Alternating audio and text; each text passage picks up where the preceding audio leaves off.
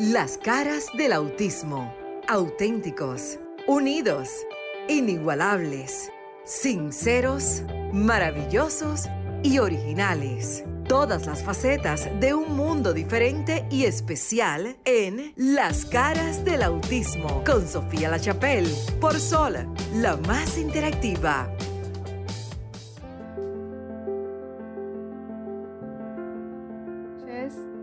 Iniciamos aquí en su espacio Las caras del autismo en un día muy especial. 2 de abril, Día Internacional sobre la Concienciación del Autismo. ¿Qué es el autismo? Todavía muchas personas se preguntan qué es el autismo, de dónde proviene el autismo. Científicamente no se sabe aún de manera, un diagnóstico médico real que diga las causas reales del autismo. Sin embargo, el autismo no es una enfermedad, es una condición. Hoy estaremos conversando con Heinzelberg Piña, con quien estaremos hablando sobre los avances que ha tenido el autismo a través del tiempo, a través de los años. Eh, Sofía hoy no estará con nosotros ya que se encuentra en Miami en unas actividades en pos de la actividad del autismo, porque se celebra a nivel internacional. Pero debemos hablar de autismo los 365 días del año. Pero qué bueno que hay un día especial e internacional para el mismo, para hablar sobre esta condición que no solamente afecta a un miembro de la familia, afecta a la familia completa de manera integral. Debemos concientizarnos, debemos educarnos, debemos aprender o más bien desaprender los conceptos que tenemos sobre esta condición. Vuelvo y reitero y quiero que se aprenda y que se quede en la memoria de todos.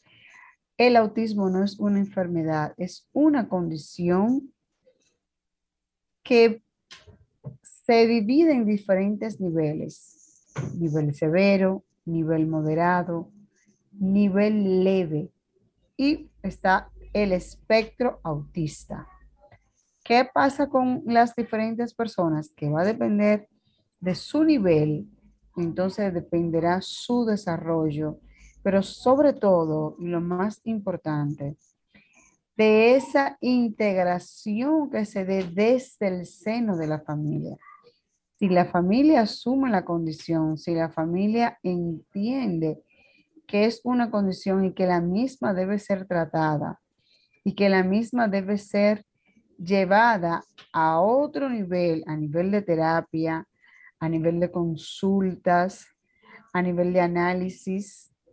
Entonces, la condición obviamente mejorará de la persona que tiene la condición, pero sobre todo de los miembros de la familia. Tenemos que tener ese, ese, dejar ese luto, ese duelo, por la condición, cuando se nos recibe el diagnóstico, cuando recibimos el diagnóstico, debemos aceptarlo, debemos entender el mismo, pero sobre todo, dejar que el duelo pase, dejar que el dolor pase, ese mea culpo y emprender acciones. Recordar que estamos en el 809-540-1065 para la zona metropolitana, para el interior del país, 1-809-200-165. Y para el mundo, 1-833-610-165. Y que llegamos a través de la www.1065 Sol. Agradecer a RCC Media por la oportunidad que nos da y a Dios el Todopoderoso de que cada sábado estemos con ustedes transmitiendo desde estos micrófonos de Sol 106.5, la más interactiva, sobre la discapacidad, aunque el programa se llama La escala del autismo y aunque hoy tenga un programa especial dedicado, obviamente, al autismo, estamos trabajando desde la discapacidad, desde esa mirada que debemos darle a esta, a esta situación que se da en la vida real, porque suena muy bonito, suena muy tierno hablar de autismo, pero hay que vivirlo, hay que entenderlo, hay que estar en los zapatos de la familia, que tiene un miembro con la condición del autismo y sobre todo ponerte en los zapatos de esa persona que tiene la condición. Cuando vemos eh, eh, esas personas que están en un momento dado, usted lo ve solo, aislado, y usted entiende que esa persona no le gusta la compañía, no es necesariamente que no le guste, es que muchas veces dentro de su propia condición prefiere estar solo en su mundo interno porque entiende que de una manera u otra se siente acompañado en lo que es su intención de, estar en el medio ambiente que les rodea. Esa forma muchas veces es la forma de ellos manifestarse. Queremos que nos llamen y nos den su experiencia y nos hablen de su experiencia. Si tiene o conoce alguna persona con la condición de autismo. Recordar que estamos en la zona metropolitana en el 809-540-165, para el interior del país 1-809-200-165 y para el mundo 1-833-610-165. Es cierto que hoy es el Día Internacional del Autismo. Sin embargo, para las familias azules nos gustaría que habláramos los 365 días. Que exista una política pública a nivel del Estado que rinda y que aporte más a las familias con condición. Hoy todavía tenemos que los seguros de salud no cubren lo que es el tema más principal de las personas que tienen condición de autismo, que son las terapias. Las terapias no están cubiertas por el seguro. Es algo que le solicitamos, le exigimos al Estado de la vez que cree políticas públicas a los fines de que podamos ser favorecidos con las terapias. No todo el mundo tiene la condición económica de pagar una terapia. Y las terapias son indispensables para ese bienestar, esa tranquilidad, ese quehacer del día a día que tiene una persona con la condición de autismo, sea leve, sea moderado, sea severo, o esté dentro del espectro autista. Sin las terapias no hay forma de que esta persona con condición pueda avanzar pero sobre todo las familias. Porque ¿quién cuida al cuidador? ¿Quién cuida a esa madre que se dedica 100% o a ese padre que deja muchas veces de trabajar, que deja muchas veces de ser ellos para convertirse en ese cuidador indispensable que necesita su hijo o su hija, su adolescente o adulto. Porque las personas con condición de niño de adolescente, de adulto, siempre tendrán la condición de autismo. No podemos separar una, la condición de la persona. Obviamente, primero está la persona, primero está esa, ese ser que lo necesita, ese ser que necesita estar pendiente, que se necesita estar al pendiente de ellos todo el tiempo. Pero, ¿y al cuidador? ¿Quién lo cuida? ¿Qué se necesita? Necesitamos más unión. Necesitamos más interacción. Necesitamos más esa mano amiga que, que ayude y que soporte a ese cuidador cuando necesita ¿Por qué? Porque las familias necesitan ser pareja. Necesito que tú en nuestra comunidad me diga, mira, eh, desde, el corazón, ve y comparte hoy con tus amigas, con tu pareja, que yo puedo quedar con el niño. Porque claro está, quien, quien me pide, me auxilie, conoce de la condición, entiende de la condición. Entonces, se necesita muchísimo más entrega por parte de la misma familia, porque muchas veces la familia no comprende la condición. Desde el seno de la familia no se entiende que ese niño, esa niña, ese padre, ese padre, esa madre está pasando por una situación y que necesita esa ayuda, necesita ese soporte. Que hoy 2 de abril también se celebra el día de cuando yo recibo el diagnóstico y de que yo entonces necesito todo lo que sería ese engranaje para yo poder velar, cuidar, 100% asistir a ese miembro que tiene la condición y que de por sí solo, a menos que yo no lo impulse, no lo motive, no me va a avanzar, no me va a salir hacia adelante. Entonces necesitamos la concientización, necesitamos la ayuda, necesitamos ese soporte de amigo que sí crea y que sí entienda lo que es esa condición. No necesitamos crítica que no sea constructiva si la crítica será, debe ser, debe ser constructiva. Y qué bueno que existen las críticas. Pero necesitamos esa mano amiga, esa crítica, esa ayuda, ese consejo desde la mirada de yo estoy aquí para ayudarte. Yo estoy aquí para soportarte. Estoy aquí para que tú entiendas que sí, te tocó vivir la condición, pero tú no estás solo.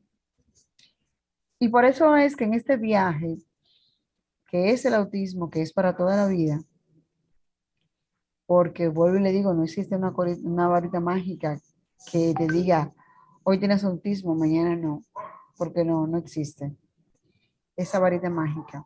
Entonces, ¿cuáles son los tips que necesitamos hoy en día? La aceptación. Cuando te llegue ese diagnóstico, cuando tú lo recibas, padre, madre, abuelo, abuela, hermano, pasa tu duelo, acéptalo. Y di, ok, me tocó, pues vamos a esto, vamos a hacerlo, vamos a trabajar, vamos a empezar, vamos a pedir ayuda, vamos a auxiliarnos, vamos a sentarnos en una mesa como equipo, vamos a programar esa mesa de trabajo y echemos para adelante. Porque no hay otra cosa que no sea eso. Respeto.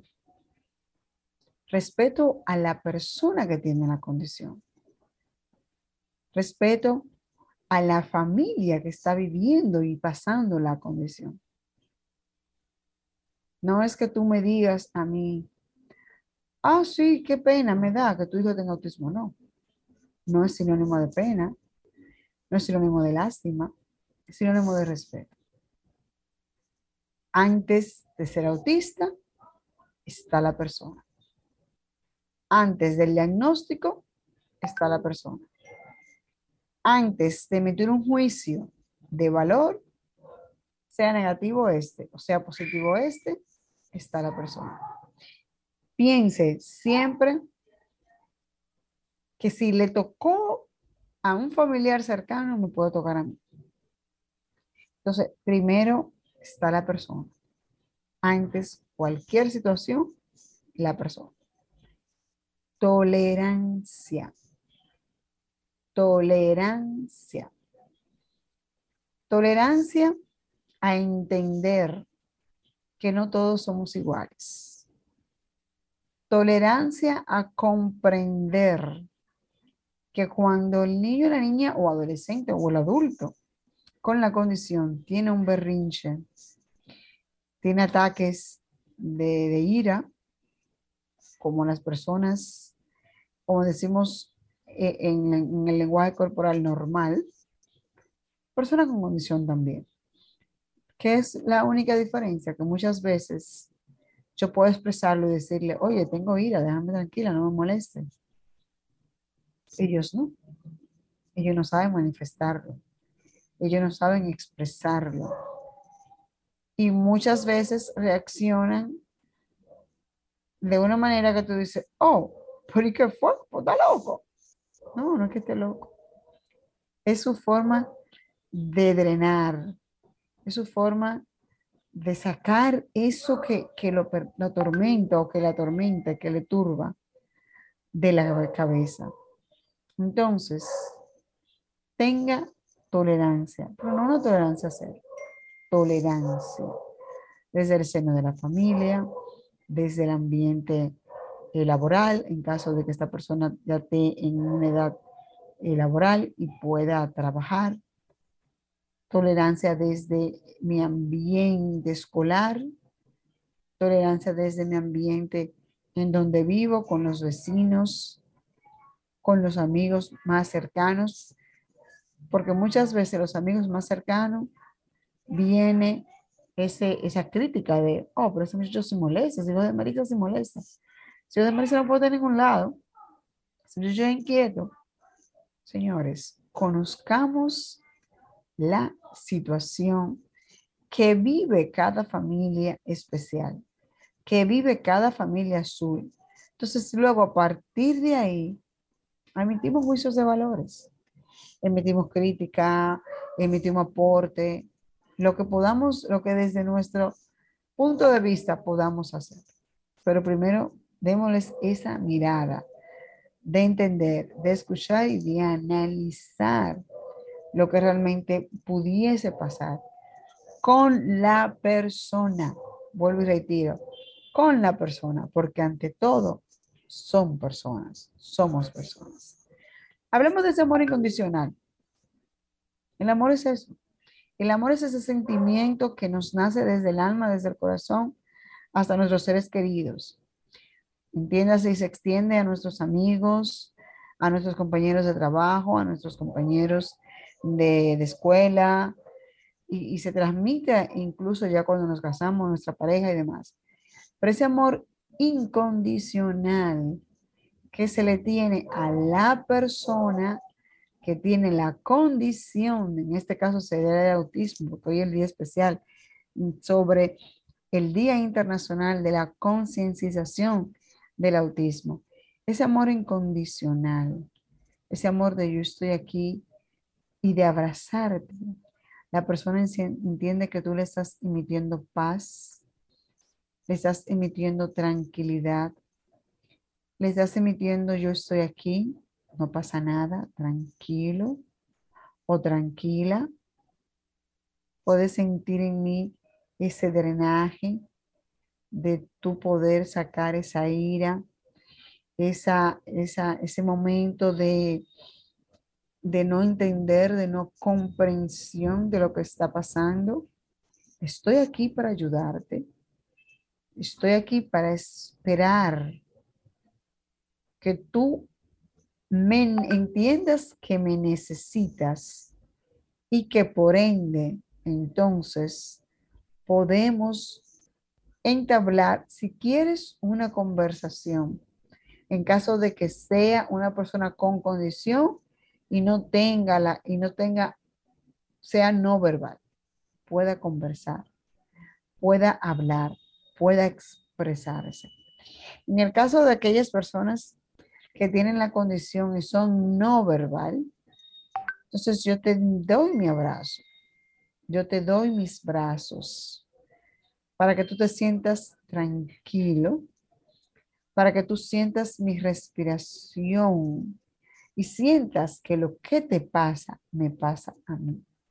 Yo también lo estoy sintiendo, yo también lo estoy viviendo y desde mi amor incondicional, yo te digo, yo estoy aquí, tranquilo, no pasa nada, tranquila, cuenta con mi apoyo.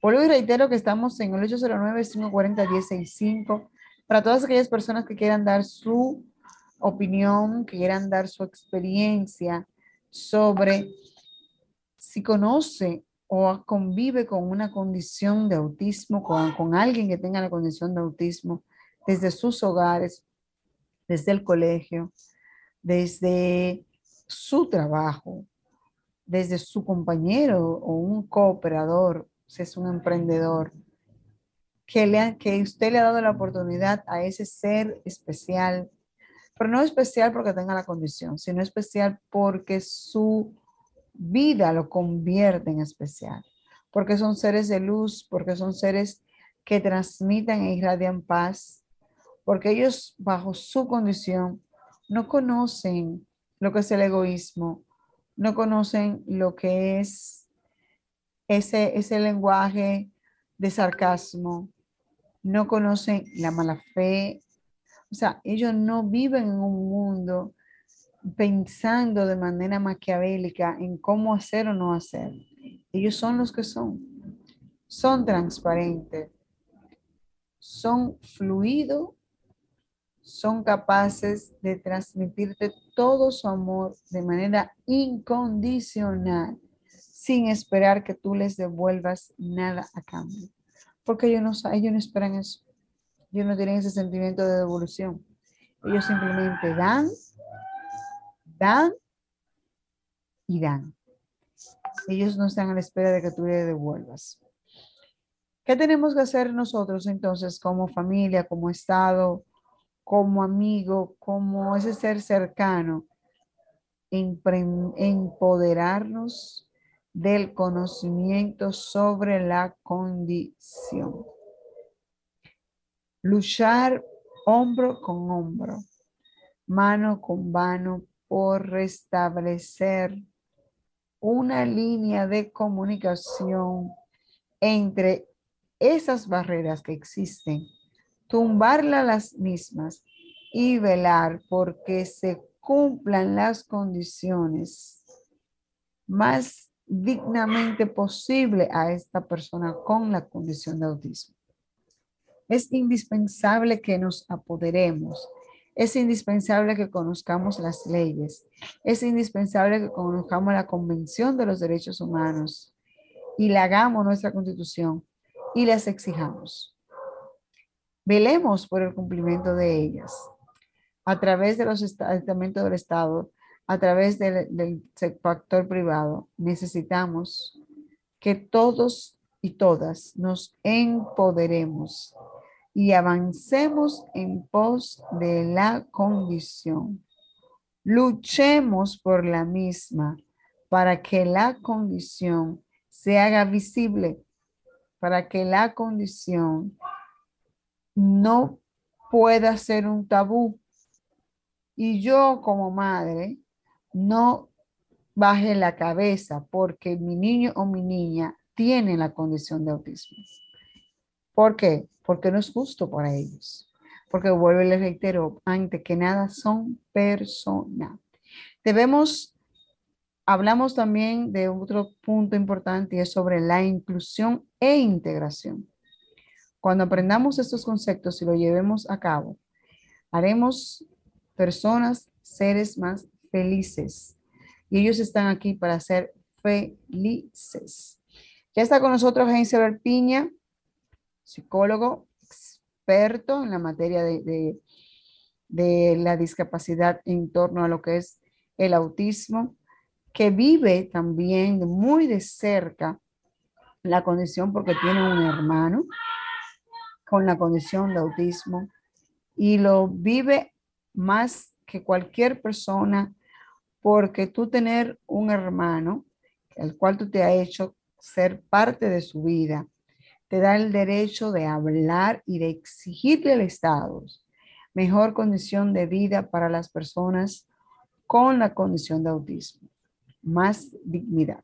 Heinzebel, ¿me escuchas? Sí, te oigo, Marisa. ¿Me escuchas bien? Sí, te escucho bien. ¿Cómo estás? Todo bien, todo bien. Un placer estar por aquí de nuevo. Gracias. Compartiendo cabina. Quería votar pero nada. Qué bueno, estás... No, no, no, excelente. Y me alegra muchísimo que pudieras estar con nosotros. hoy hablamos del Día Internacional del Autismo, sobre la concientización, sobre ese conocimiento.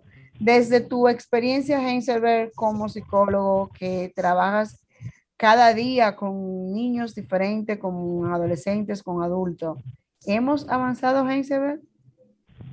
¿Podemos decir que en el 2022 se han visto avances a nivel eh, médico, a nivel científico dentro de lo que es el autismo?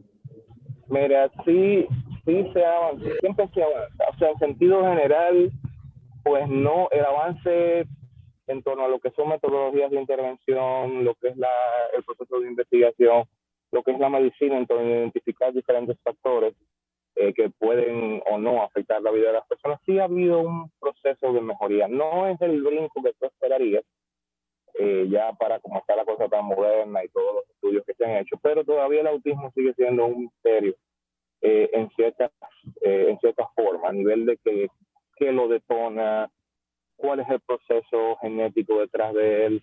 Eh, todavía hay mucha, mucha oscuridad en, en, ese tema específico, pero a nivel de intervención sí, ya a nivel de intervención sí podemos hablar de que tú puedes hasta cierto punto sacar las personas del cuadro clínico de autismo, no sacarlos del autismo en sí mismo, pues digamos porque el cerebro de la persona con autismo siempre va a ser un cerebro de una persona con autismo, siempre lo va a inclinar a cierto tipo de comportamiento, pero sí eh, desarrollarlo a un punto que él pueda hacer su vida como cualquier otra persona. Entonces, ese, es el avance al final. Al final sí importa. O sea, que hay una luz detrás, en, el, final del túnel hay una luz de que tú puedes hacer a tu niño un ente productivo, independiente y más que todo feliz. Porque al final eso es lo que todo padre y todo familiar de una persona con una condición quiere. Así es. Así es. Heinzer, podemos decir entonces para nosotros los, las madres, padres azules, que sí se puede, eh, eh, por decirlo en, en, el término de cliché, sí se puede. Ahora, ¿qué necesitamos hacer como familia para producirle las herramientas necesarias para que mi hijo ante todo sea feliz? ¿Qué debemos hacer? Pues, ¿Tú te, acuerdas, tú te acuerdas que siempre hablamos del concepto de, no de personas con autismo, hablamos de familia con autismo, ¿verdad? Hablamos de un engranaje eh, a nivel de infraestructura familiar que se ve afectado de forma directa por la condición del autismo, no solamente el niño, inclusive el, el costo emocional, el estrés que más que más lo cobra son los familiares. El niño muchas veces está en su mundo y es feliz, o sea, hasta cierto punto ellos son un poquito más felices que uno porque están desconectados de ciertos factores sociales. A él no le importa si subiera la gasolina, a él no le importa si hubiera si tú tienes o no para pagar la terapia, si tú le das la terapia en X o cual con situación, eso es cierto. Si él, si él le gusta el terapeuta, él va a gozar para allá y le trabajan bien con los reportadores. Él va a ir contento con terapia. Yo tengo muchachos en la terapia que se pagan a la grito, ¿cuándo lo sacan de la terapia? Digo yo mismo, pues tú tienes, es al revés, lo tuyo, cuando tú vienes que tienes que llorar. No es ni que porque no te quiero ir, pero eso depende mucho. Y parte de eso, de que el niño avance, pues es el, factor terapéutico, el, el factor de, de, empoderar a la familia. La familia, a, cierta forma, funciona mucho mejor como co-terapeuta o como, o como coestructura eh, de terapia que muchos que muchas otras cosas que poner muchos en de terapia diferentes muchas veces porque el problema está en la terapia de que uno de los factores determinantes de la, terapia es que sea homogénea, o sea, que sea igual en todas partes, para que se den dos procesos, que es el de fijar conductas y el otro proceso, que es el de generalización. Entonces, cuando tú no tienes una conducta generalizada que tú la emites en todas partes, es difícil que tú la generalices, que tú la fijes. Entonces, a veces tú tienes una terapia por allá que le dan una cosa y le trabajan de una forma. En la otra terapia le trabajan de una forma. En el colegio le trabajan de otra forma. Eso afecta directamente el proceso de desarrollo de los niños y tiende a crear procesos o tiende a estancar al niño en un nivel específico de desarrollo. Entonces, lo que yo quisiera que avanzara, todo lo contrario. Es un efecto negativo para el niño. para atrás porque siempre va a coger la opción eso es negativo, porque él va a coger la opción más fácil siempre. Él va a coger, si, si en mi casa me obligan a pedir con, con palabras las cosas que quiero, y pero en la terapia yo voy y lo jalo por la mano y lo llevo, entonces yo voy a coger la terapia que es el que más me facilita me hace, si yo tengo algún tipo de dificultad para hablar. Entonces, si ya mi mundo me lo acomodan a, cierto tipo de dificultad, yo no tiendo a no evolucionar. Y esto pasa mucho con la familia y la sobreprotección en lo que es el autismo. Entendemos que el autismo necesita asistencia, una cosa es asistir y otra cosa es sobreproteger.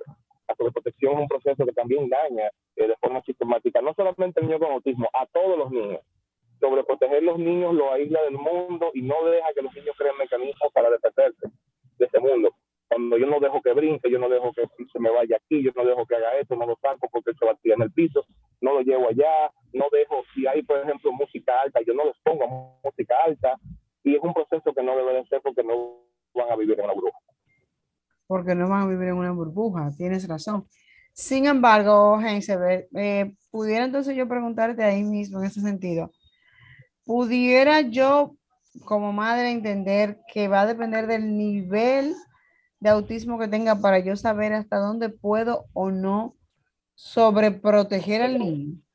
Exacto, mira, eh, eso es bueno que lo menciones porque los niveles de autismo a veces, eh, mira, aquí eh, el primer paso certero en torno a lo que es el progreso del, niño a nivel de evolución en el desarrollo está en un diagnóstico certero, en un diagnóstico efectivo. Y ahora, eh, mañana vamos a tener la, la conferencia contigo en, en el canal, en, en, Instagram, y vamos a hablar específicamente del criterio diagnóstico, cómo ha cambiado, porque eso, como tú dices, es un factor determinante para el avance del niño, porque ya hay muchas situaciones que no son solamente autismo, vienen acompañadas de otras condiciones médicas.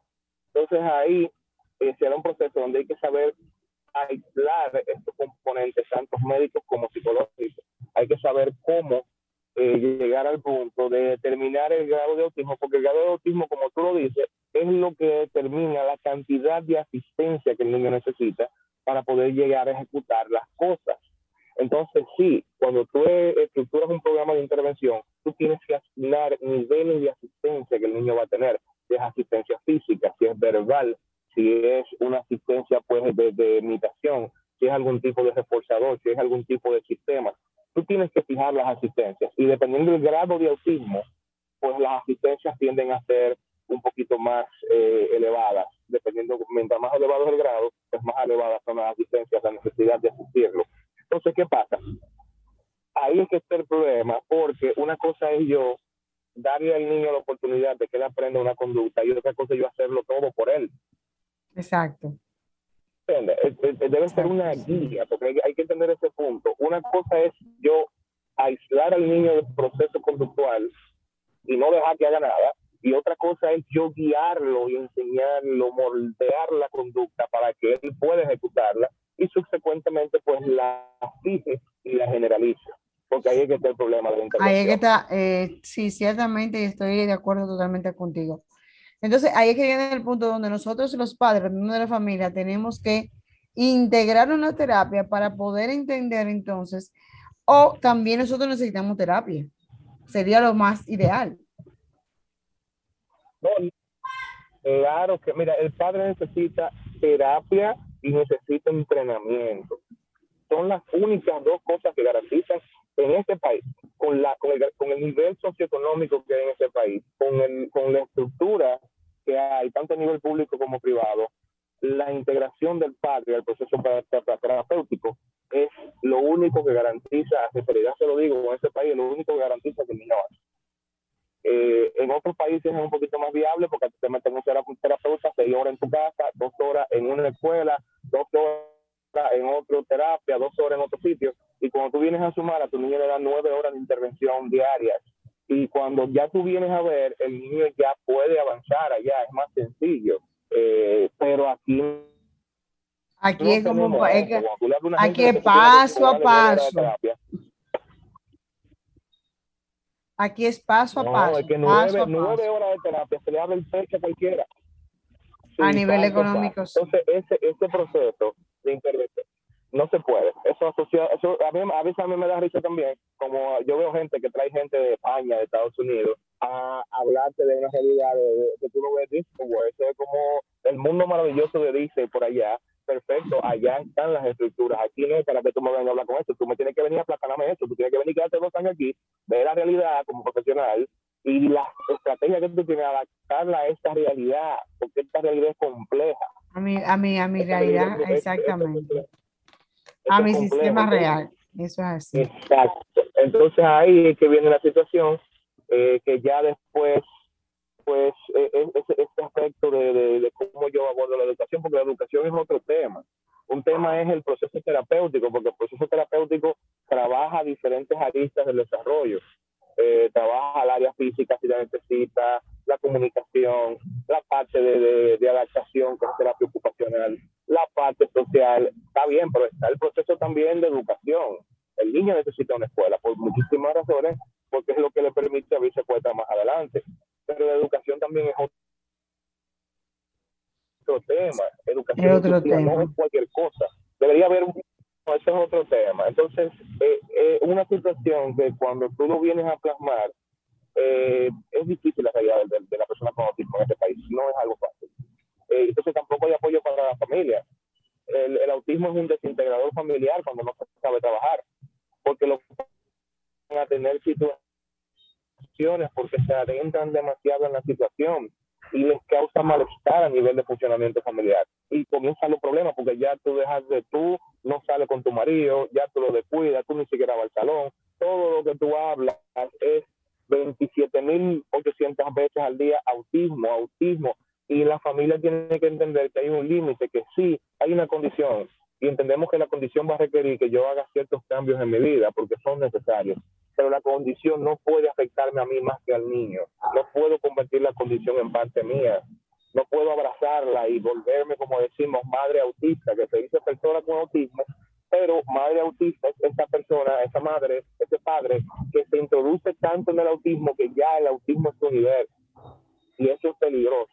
Es su vida. Y, Claro, no sé, ya cuando pasa, cuando se pasa a ese nivel, ya también tú te descuidas en todo el sentido de la palabra porque te vuelves tan dependiente de la condición que deja de ser tú y deja de cuidar a tu niño. Entonces ya no tiene esencia porque ahí viene el punto, lo que decíamos ahorita. También decía Heinzelman. Ahí lo que... El duelo, es una, el duelo es una situación que también se, no, se, está, se, está, se está escuchando mal, se está perdiendo como la, la señal. Sí, sí, déjame que estoy bajando por un túnel. ¿Te oye ahora? Ahora sí, tú dices que el duelo es... Que el duelo es un, un, también un factor que tiende a dejarse fuera. Las familias pasan por duelo. Eh, porque es que el duelo del autismo es un duelo que es difícil, porque es un duelo, es una pérdida. Cuando tú tienes una pérdida, perdiste algo, ¿verdad? Está bien, lo perdiste. Ese dolor de tu perder eso, es una pareja sea una persona cercana, un familiar, eh, un trabajo, un carro, algún proyecto de vida, algún tipo de situación, los duelos son complejos. Ahora, ¿qué pasa? A diferencia de otros tipos de duelos, el duelo en el otro aspecto, pues tú no, tú dejas de ver eso y tú puedes hacer, eh, crear algunas estrategias para manejar el duelo, que tú encontres las fotos, guardas las cosas hasta que tú te recuperes y puedas verlo ya sin necesidad de sentir esa tristeza tú no puedes esconder al muchacho aquí. Aquí tú no puedes y que meterle un closet, y que le voy a meter un closet y lo voy a trancar ahí para dejar de verlo seis meses. Eh, eh, y, y después yo vengo y lo saco y ya mi duelo, no, no, esa parte es difícil porque el duelo duerme contigo ahí todos los días. El duelo tú lo todos los días en la mañana. La pérdida. Exactamente. Ahí, pero no se va, o sea, se, se, se fue, pero no se va, se va una expectativa de vida, se va una previsualización de un esquema de vida que tú tenías para tu niño y se va y cuando a ti no te sacan de esa creencia de que tú no vas a poder sacarle nada al muchacho, que es una, una temática también que, que, que, hay que hay que regularizar también, hacerle entender al padre que sí, que su hijo puede dar para muchas cosas. Eh, para lo que sí, sí, porque entonces yo lo que hacemos es que lo encasillo de que ya ese muchacho no me va a servir para nada. No va a servir ya, para nada. Ya mis sueños muchas veces en los padres que ven reflejado ese sucesor de sus proyectos, de sus empresas, de, que quería que mi hijo fuera pelotero. Eh, ya no, ya ese sueño ya yo era mío, pero yo quería reflejarlo en mi hijo, no se va a ver. Y eso no es sano, ¿eh? Eso, eso no es para nada sano.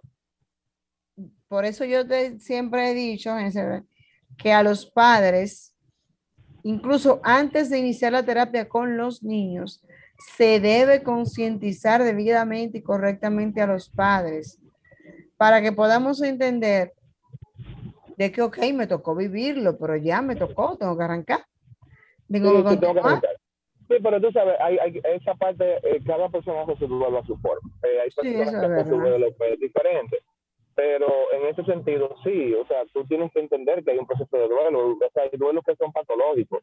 Y cuando el duelo se prolonga, eh, tú le haces daño al niño. Mira un duelo prolongado, la gente que busca 17 diagnósticos diferentes si ya una segunda opinión, yo siempre he estado de acuerdo. Si, inclusive cuando estamos haciendo exámenes médicos, usted haciendo un electro, está haciendo la resonancia no tanto, pero el electro, por ejemplo, algún proceso de audiometría, eh, algún proceso de evaluación. Yo soy el que más digo a la gente, bueno, mire, si usted llegó aquí de primero, usted también en su derecho de buscar una segunda opinión. Busque una segunda opinión, porque ya usted está más tranquila. Ahora, no busque siete opiniones diferentes porque va a caer en el punto donde vas a encontrarte procesos y gente que va a utilizarte porque te va a ver la desesperación. Y eso es lo que yo veo todos los días.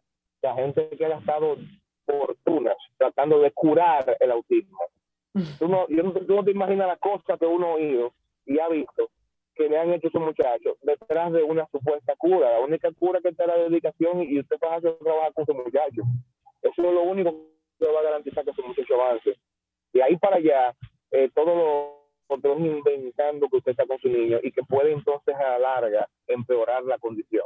y perder un tiempo precioso, ¿eh, Pero precioso, mira, se pierden años, años, años y años detrás de, muchas cosas que se pudieron haber solucionado eh, con una intervención temprana. Eh, señores, es que mira, cuando tú intervienes el autismo entre el año y medio y los tres años y medio, cuando tú le das un, un, proceso de, de, pues de estructura terapéutica adecuado en ese periodo de tiempo, el pronóstico es muy diferente. Y no importa el nivel de autismo que tenga cuando está chiquito, lo que importa, lo único que importa es eso, la infección temprana, si existe algo neurológico, o sea, si existe detrás una epilepsia, una laceración, una lesión cerebral, un tumor, cualquier cosa que física que me esté provocando, pues ya es diferente a una, una afección genética que sea algo genético, eh, en vez de ser eh, autismo per se, ahí es diferente. Pero después de tú sacaste ese muchacho ese cuadro clínico, tú tienes un niño con una memoria súper poderosa, tienes un niño con un grado de estamina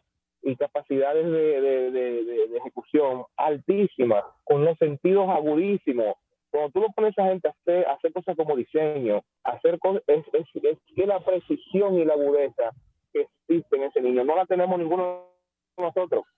Nunca va. Exacto, eso, no, eso, sí es Eso es a nivel de máquina que está ahora, ese potencial debe primero darse las bases conductuales para que él pueda ejecutarlo.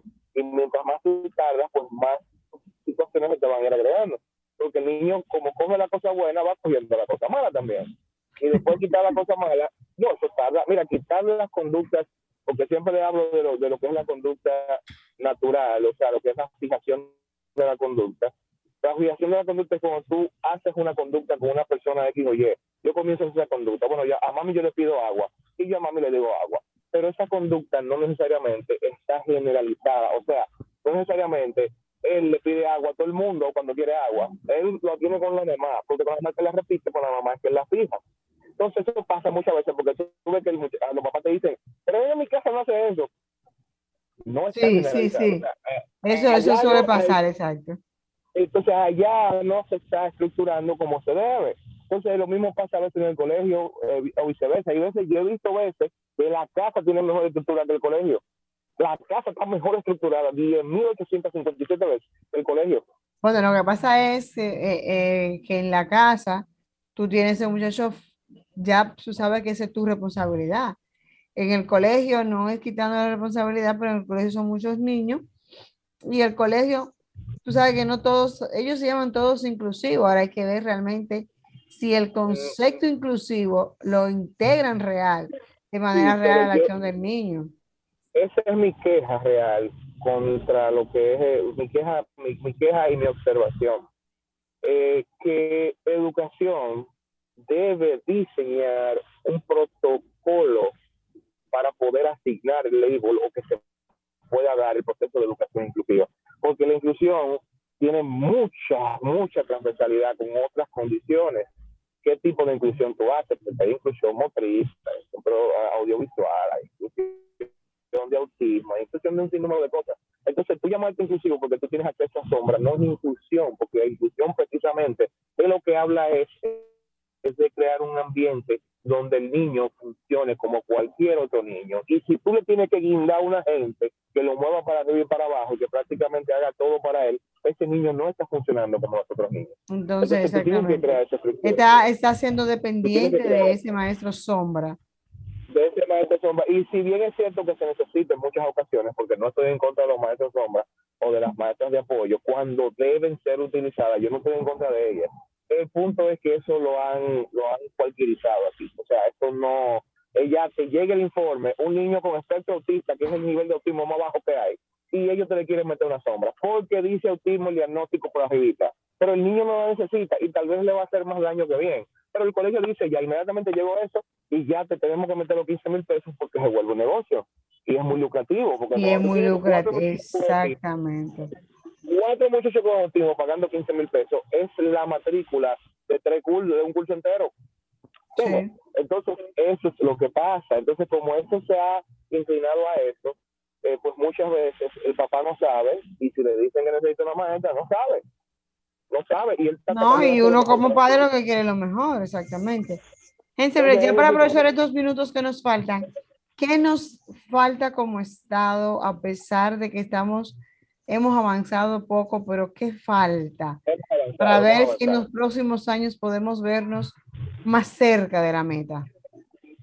Mira, nos falta primero una estadística. E, yo sé que es incómodo el concepto de, la parte estadística.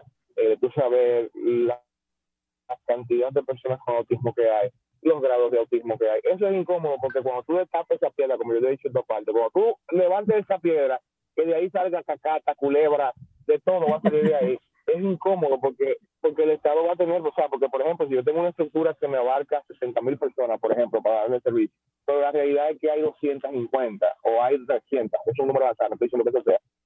Yo voy a tener que acoplar medidas para poder darle respuesta a eso y va a ser una presión muy, fuerte para el Estado, porque la estructura no está, hay que ser realista, no está todavía, ni, ni infraestructura, ni, ni, ni estrategia, ni nada. Pero eh, sí es, identificar primero esa parte y crear los protocolos para evaluar los procesos privados y públicos, cómo se hace una transversalidad con los seguros, porque es que, es que, es que tiene que generalizarse el proceso de, intervención, porque no solamente estamos hablando de escuela, estamos hablando de, de parte médica también, estamos hablando de terapia, que eso es clínico, estamos hablando de medicamentos algunas veces, que eso también es médico. Entonces, tú sabes, es, complicado, no, no, es un esquema que te, pueda decir, no, mira, se tiene que hacer eso. Es un esquema que necesita de mucho análisis, es un esquema que necesita de mucha planificación y crear un sinnúmero de protocolos que ya están previsualizados en la ley, muchas cosas de esas. Lo que pasa es que la ejecución, porque la ley de discapacidad es una ley excelente, es una ley muy chula, muy bella, necesita arreglos como todo, necesita algunas... Necesita sus mejoras, exactamente. Que de hecho hay un proyecto de ley que ya se está conociendo está a nivel de la Cámara de Diputados, que lo presentó la senadora Farideh Raful, en torno a la modificación de la ley 513, que habría que, que hablarlo en otro momento para ver realmente qué abarca desde la óptica de discapacidad para personas con condición de autismo, porque eh, a diferencia de la discapacidad físico-motora, visual, el autismo no se ve en la cara. No, no, se, ve, no se ve. No se ve exactamente. Y es más difícil el diagnóstico dependiendo del nivel que tenga. Y si ese autismo viene acompañado por otra condición, todavía se complica más.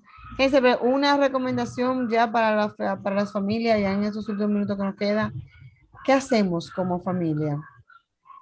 La, la familia lo primero que tiene que hacer es integrarse. O sea, la, la información está ahí hay muchos cursos. Usted lo coge todo lo que den gratis, señores. Cojan todos los cursos. Usted, y, y, vuelva a ser un laboratorio inicialmente de cosas prácticas donde usted las hace y ve el resultado, porque esa es la única forma de saber algo funciona no.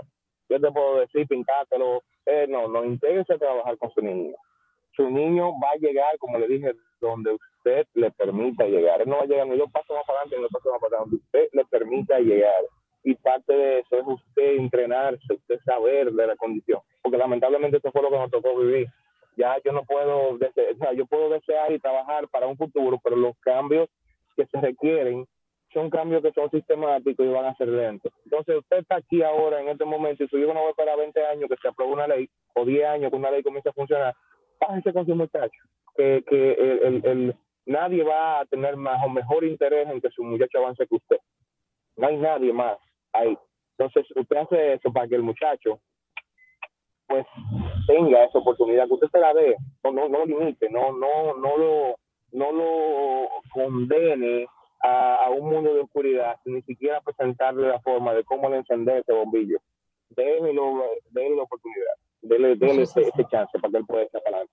Para que él pueda desarrollarse y como hemos dicho en otros live, pueda hacer lo más independientemente posible y pueda tener una vida independiente, valga la redundancia, y pueda vivir en, eh, feliz, que es al final lo que nosotros queremos como familia, que nuestros seres queridos sean felices. No hay mejor satisfacción para un padre que ver a sus hijos felices. Ahora bien, es como tú has dicho, hay que crearle las condiciones, las herramientas, y nosotros como padres desaprender y ser papás gallina, pero también ser padres lo más independiente posible que podamos para que nuestros hijos puedan avanzar. Ver, agradecerte como siempre tu compañía aquí en este Día Internacional del Autismo. Esperemos que el próximo año, si Dios nos da la oportunidad, podamos ver avances eh, más eh, eh, significativos en torno a la condición del autismo y que en unos cuantos años esa Agenda 2030 que habla sobre autismo podamos ver que realmente se han cumplilido, que nuestro país como Estado también ha cumplido con ello. ¿Me dijiste, Hensel? No, que eso es así, esa agenda yo espero, yo veo el día eh, de que yo me pueda... Te estoy escuchando lejos. A, a, otra cosa. Hey, Silver, no te escucho. No, no, mira, aquí hay tanta cosa que yo ahora voy a hacer mi sueño Ese no se está, eh, no se está pues, escuchando. Eh, déjame ver, No se está, no se está escuchando. No, ahora. Ahora sí, ¿me decías? No, oye. Sí, te escuchamos. Ok, déjame ver. En lo que ¿Me oye, Marisa? Sí, te escucho, sí. Ahora sí. Ok, ok. Nada, no, que esa agenda sí, que ya yo, uno espera ver el día donde ya tú veas la tierra prometida, aunque sea de afuera, como este muchacho, como Mercedes, eh, porque realmente sí es algo que, que me gustaría crear otro futuro, o sea, que yo no tenga, porque es que uno lo ha vivido, que yo no, que, que una familia no tenga que pasar lo que uno pasó, eh, porque es que no es fácil eso, no es fácil, esto es complicado. Entonces, yo, ese, ese es mi, mi como mi, mi, mi, mi, norte, o sea, que esto pueda llegar al punto de, de que sea funcional. Yo creo que si se pone, si se inclina un poquito la, la, la perspectiva hacia allá y se, pues se entiende que eso es un campo que puede traer diferentes tipos de, de personas que van a aportar a la sociedad. O sea, pero una persona con autismo que no se saca de ese cuadro clínico no aporta, sigue siendo una carga y va a ser una carga si tú no le das el concepto de independencia. Entonces, eso yo entiendo que sí, que debe... No, no, agradecerte, Heiselberg. Eh, que debe, debe tratarse ya, debe que medicarlo, no como ese proceso que no va a avanzar, sino como una, posibilidad, como una posibilidad. De, la, posibilidad de, la posibilidad de, de avance. Agradecerte, Heiselberg, eh, que te hayas, no hayas regalado ese tiempo valiosísimo eh, de tu vida y, dedicarla a este día de la concienciación de, del autismo, el 2 de abril, Día Internacional del mismo. Agradecer como siempre a RCC Media por esta gran oportunidad, A ustedes les escucha por estar aquí presentes. Será hasta el próximo sábado, Dios mediante, en otra entrega más de este su espacio, la escala del autismo. Y hablemos de autismo los 365 días del año, no solamente el 2 de abril. Así es. Gracias. gracias.